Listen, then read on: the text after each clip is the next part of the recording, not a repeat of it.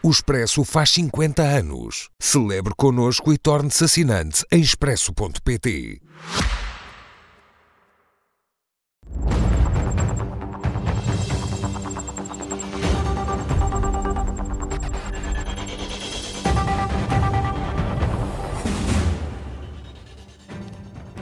Com Mariana Mortágua e Cecília Meireles. Boa noite a ambas. Bem-vindas. Cecília, sobre o relatório que nos deu uma dura realidade sobre os abusos na Igreja. Acredita que esta pode ser só a ponta de um iceberg? Uh, boa noite uh, a ambas. Uh, foi aquilo que nos foi dito, não é? o número, que o número a que se tinha chegado podia ser apenas a ponta do iceberg. Eu acho que há algumas coisas que, que vale a pena dizer. A primeira é que eu acho que não há ninguém que tenha ouvido as notícias hoje e que não tenha ficado chocado com, com aqueles relatos pela, pela maneira, eu diria, nós estamos habituados a ouvir falar destes assuntos com, com subterfúgios, com tecnicidades, com meias palavras. E, e ouvi-los em discurso direto, ouvir descrever os factos em discurso uhum. direto, sem. Uh, sem estes subterfúgios, sem fingir que as coisas são uma coisa que. que sem esconder a brutalidade e, uh, do que se passou, eu acho que foi uma decisão de quem eh, apresentou aquele relatório e eu acho que foi uma boa decisão, porque eh, acho que toda a gente percebeu melhor do que é que se estava a falar do que se tivéssemos tido uma apresentação de factos, números, extrapolações, eh, mas em que talvez não fosse tão visível a realidade daquilo que aconteceu. Isso foi horrível para toda a gente ouvir. Imagine-se o que terá sido viver cada uma destas situações e destas histórias e, portanto, também acho que vale a pena deixar uma palavra às pessoas que, que tornaram isso possível e que tiveram a coragem de contar a sua história, porque todos nós percebemos que isso deve ser muito doloroso e exigir muita coragem. Em segundo lugar, eh, a existência do relatório também tem a ver com uma decisão, eu acho que foi uma boa decisão eh, ter decidido avançar com, com este relatório e com este diagnóstico. Acho que a Igreja fez bem em ter feito, em ter tomado esta iniciativa. Em terceiro lugar, como uma nota uh, do que poderia ser melhorado, há duas dúvidas com que eu fico depois de tudo o que eu vi. A primeira é um, quais são as consequências, porque na realidade há uma parte uh, de, do que é descoberto que vai para o Ministério Público, mas há outra parte que vai ser entregue à própria instituição e à Igreja, e, portanto, eh, eh, é, é, importante perceber o que é que quer o Ministério Público, quer a Igreja vão fazer, porque nós estamos a falar, em alguns casos, de pessoas que estarão no ativo e, portanto, eh, podem estar neste momento a lidar com crianças e podem estar neste momento nesta situação e, portanto, isto é um assunto urgente, não é um assunto em que se diga, eu hoje ouvia que é preciso um certo tempo. Bom, aqui não há mesmo tempo a perder. Em segundo lugar, há uma outra parte. Eu acho que o relatório se centra muito em casos e bem, mas eu gostava de perceber, porque, eh, eh, vejamos, este assunto não, não acontece apenas na Igreja, muito pelo contrário, acontece infelizmente em toda a sociedade. Uhum. E, portanto, eu gostava de perceber, e acho que isso não é tão explícito, ou pelo menos não saiu tanto nas notícias, qual era a prática da Igreja a lidar com este assunto, porque aquilo que muitos de nós empiricamente eh, percepcionam é que há uma tentativa, pelo menos, e muitas vezes conseguida, de encobrimento destes casos. E, portanto, eu gostava de perceber também, do ponto de vista das consequências, há uma atitude diferente, eu acho que isso é visível e esse relatório torna isto bem visível. Agora, eh, convém perceber que eh, se vai passar uma borracha em tudo o que aconteceu ou se vai haver consequências. E, portanto, é do ponto de vista das consequências, ver o relatório de todo do horror que ele traz. Eh, era muito mais horrível nós não termos conhecimento dele, até porque há muitas coisas que deixarão de acontecer pelo simples facto e outras que serão denunciadas pelo simples facto de se falar, do ponto de vista das consequências, quer eh, sobre a maneira como a instituição lidou com estes casos, como a Igreja lidou com estes casos, quer do ponto de vista do que vai fazer em relação aos casos, aos, aos casos concretos que lhe estão a ser relatados, eu acho que fica aqui uma, uma grande dúvida. Mariana, e do que pode ser feito? O Bloco de Esquerda admite hum, aumentar os prazos de prescrição dos abusos sexuais, como foi sugerido por esta Comissão Independente? Bom, uh, boa noite. Eu penso que, indo diretamente a essa questão, eu penso que a sugestão que a Comissão Independente faz é uma sugestão com sentido. Uh, depois veremos qual a melhor forma prática de, de, o fazer e de o aplicar. Mas a preocupação da Comissão, e que é uma preocupação que se revela acertada, é que neste tipo de crimes sexuais a denúncia ocorre normalmente muito tarde, porque as vítimas demoram até conseguir fazê-lo, Uh, muitas vezes pensam que ninguém vai acreditar nelas e, portanto, precisam de ter uma certa idade ou outros eventos ocorrem na sua vida que espoletam essa, essa denúncia. E, Portanto, são crimes que precisam de ter um tratamento específico e a Comissão cautela isso para que se possa fazer justiça, que é aquilo que, enfim, que, que todos queremos quando olhamos para esta, para esta denúncia. Mas eu, passando os adjetivos, é óbvio que, que é uma denúncia chocante e, e estamos chocados. Uh, eu queria também fazer algumas considerações. Em primeiro lugar, porque. E, e, reiterar esta, esta informação. A própria Comissão diz que uh, os 4.815 casos, que extrapolam a partir das 500 denúncias, é um número absolutamente mínimo. Estou a citar, é um número absolutamente mínimo das crianças abusadas. Portanto, nós estamos a falar de uma instituição, de instituições, onde o abuso e o encobrimento desse abuso eram práticas comuns, se tornaram culturais. E é gravíssimo, é gravíssimo porque revela que há também uma cultura de encobrimento na sociedade, mas que dentro de uma instituição específica, dentro de instituições específicas, havia práticas reiteradas, comuns no sentido de reiteradas, de abuso e de, e de encobrimento. E, e por isso é importante percebermos, e a Cecília colocava essa questão, e, e, e há pouco a convidada que, que, que, participou antes da APAV também colocava, que é o que é que vai acontecer agora. Uhum. Há um relatório, houve uma investigação. Esta investigação, este relatório tem que continuar. É preciso que as pessoas que querem denunciar e que vão continuar a querer denunciar tenham onde poder fazê-lo, porque esta história tem de ser conhecida.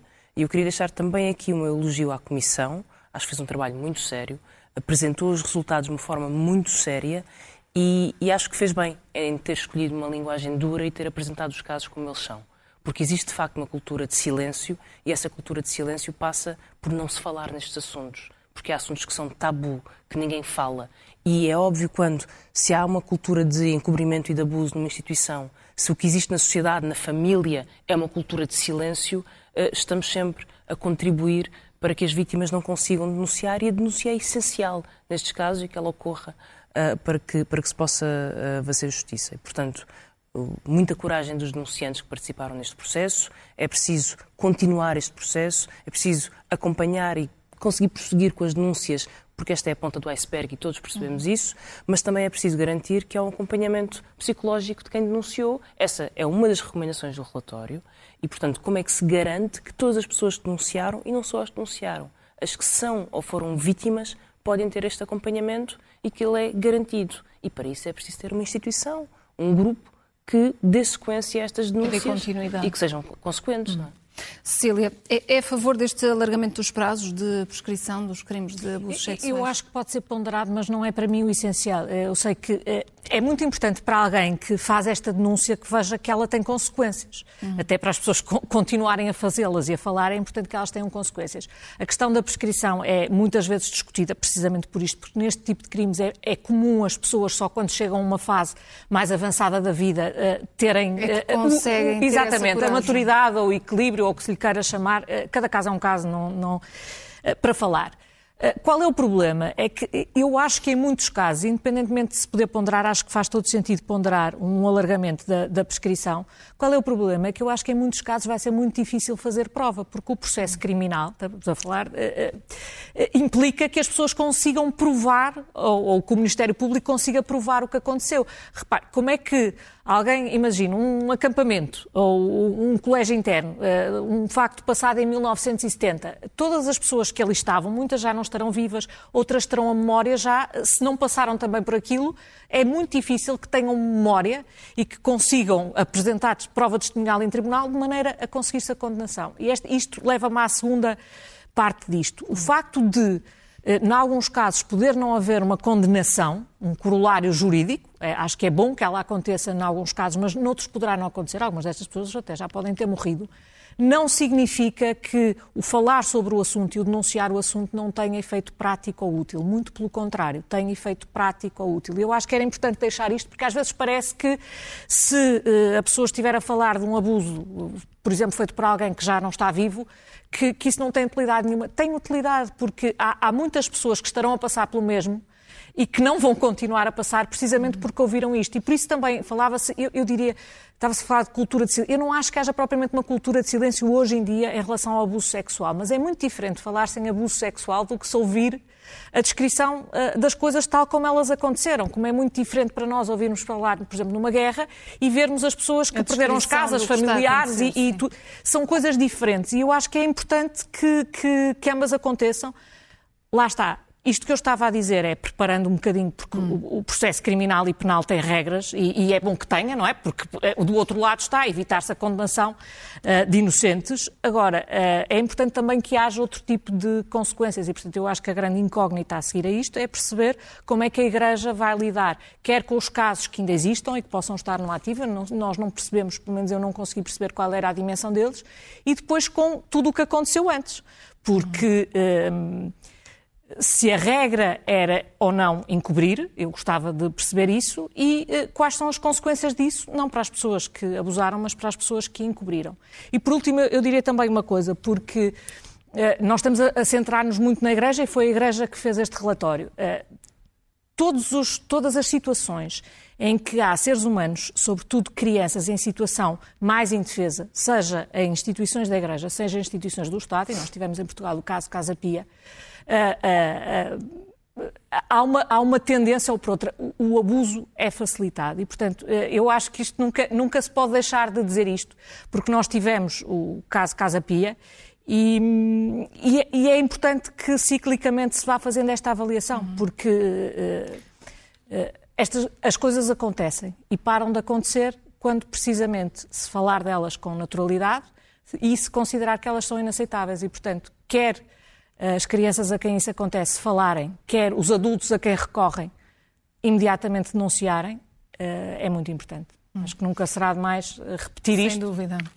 Mariana, vamos eh, virar a agulha para as declarações de Luís Montenegro, que têm gerado polémica, nomeadamente no que diz respeito aos apoios sociais e que, na sua visão, revelam o quê? Um, enfim, eu acho que quem ouviu as declarações de, do, do, presidente do PSD, do líder do PSD, a falar que, que, em Portugal há quem receba mais por não trabalhar do que a trabalhar. É óbvio que é um discurso uh, em que Montenegro tenta imitar o tipo de populismo vazio da, da extrema-direita, uh, do Chega, para tentar alimentar o ódio social, uh, mas, mas com um problema. É que é um discurso sem qualquer tipo de credibilidade que descredibiliza o PSD, que descredibiliza o líder do, do PSD e, se há alguma coisa, acho que só ajuda uh, António Costa pela desistência do oponente, pela descredibilização total do, do oponente. Mas vamos imaginar, eu acho que, acho que não pode ser levado a sério. Não pode. Porque é, é uma, é uma frase vazia para incitar ódio social e para tentar despertar os sentimentos mais, mais populistas e, e menos, e menos racionais. Mas vamos levar a, a proposta a sério. Então, uh, o que Montenegro diz é ninguém pode uh, receber pelo seu salário menos do que alguém que perdeu o seu emprego ou não está a trabalhar. O salário mínimo nacional são 706 euros. O subsídio de desemprego, no máximo, são 1.200 euros. Eu recordo que o subsídio de desemprego é uma prestação contributiva para, as para a qual as pessoas contribuem quando estão a trabalhar. Portanto, alguém que trabalhou durante um conjunto de anos e que recebeu um salário de 2 mil euros, descontou para a Segurança Social. Quando está desempregado, tem direito ao seu subsídio de desemprego, que podem ser no máximo 1.200 euros. Eu pergunto-me se, perante a sua afirmação, o que o, o que o, líder do PSD quer é subir o salário mínimo nacional de 706 para 1.200 ou pretende subir descer o direito ao, ao subsídio de desemprego de 1.200 para 706. Uh, eh, subsídio de desemprego contributivo. Porque as pessoas têm que ser responsáveis por aquilo que dizem. E, portanto, se o líder do PSD diz que não pode haver ninguém sem trabalhar a ganhar mais do que alguém que trabalha, eu defendo o aumento dos salários. Uh, mas, mas, não foi isso que o PSD defendeu até agora. Portanto, para ser consequente e para, para se levar esta proposta a sério, acho que o PSD tem que ser perguntado. Quer aumentar o salário mínimo para os 1.200 euros, que é o máximo do subsídio de desemprego, ou pretende cortar o subsídio de desemprego e ninguém pode receber mais de 700 euros, mesmo tendo trabalhado e contribuído para isso. Eu acho que isso, é que é ter credibilidade no debate. Uh, não me parece que o PSD esteja nesse caminho neste momento.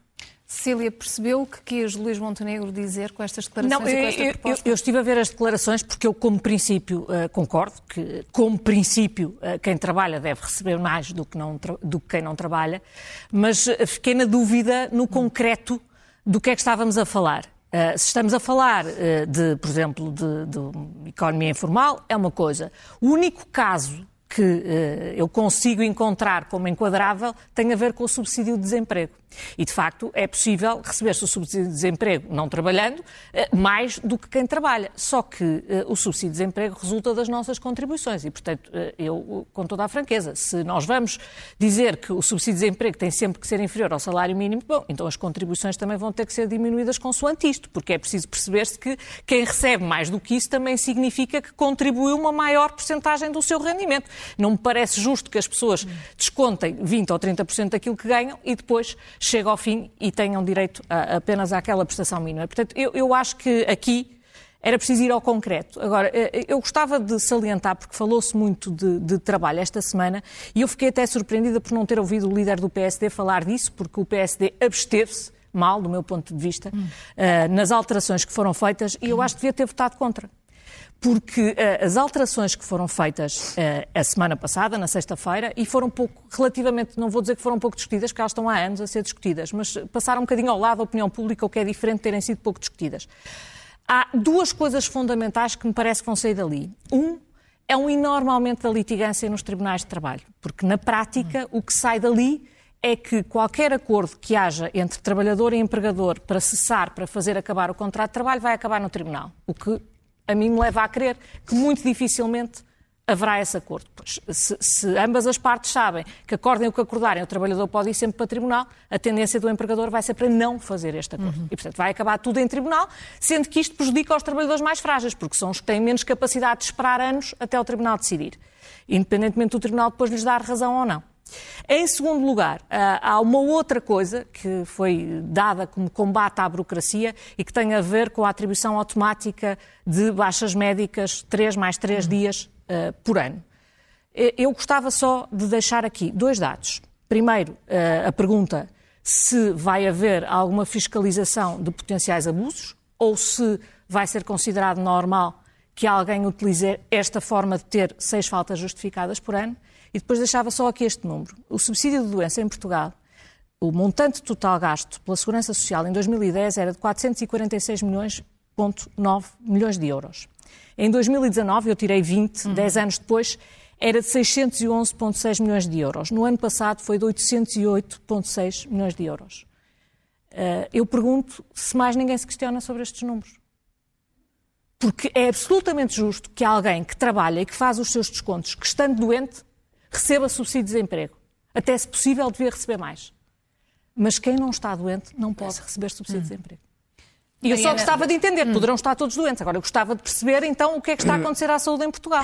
Mariana, vê as mesmas questões ou as mesmas consequências naquilo que não. foi aprovado no que diz respeito não à agenda de trabalho digno? Uh, primeiro lugar, queria corrigir, eu há pouco disse que o salário mínimo era 706, são 760. Uh, ainda assim, cabe a Luís Montenegro dizer uh, se pretende aumentá-lo para 1.200 ou, ou, diminuir o subsídio de desemprego para, hum. para 760.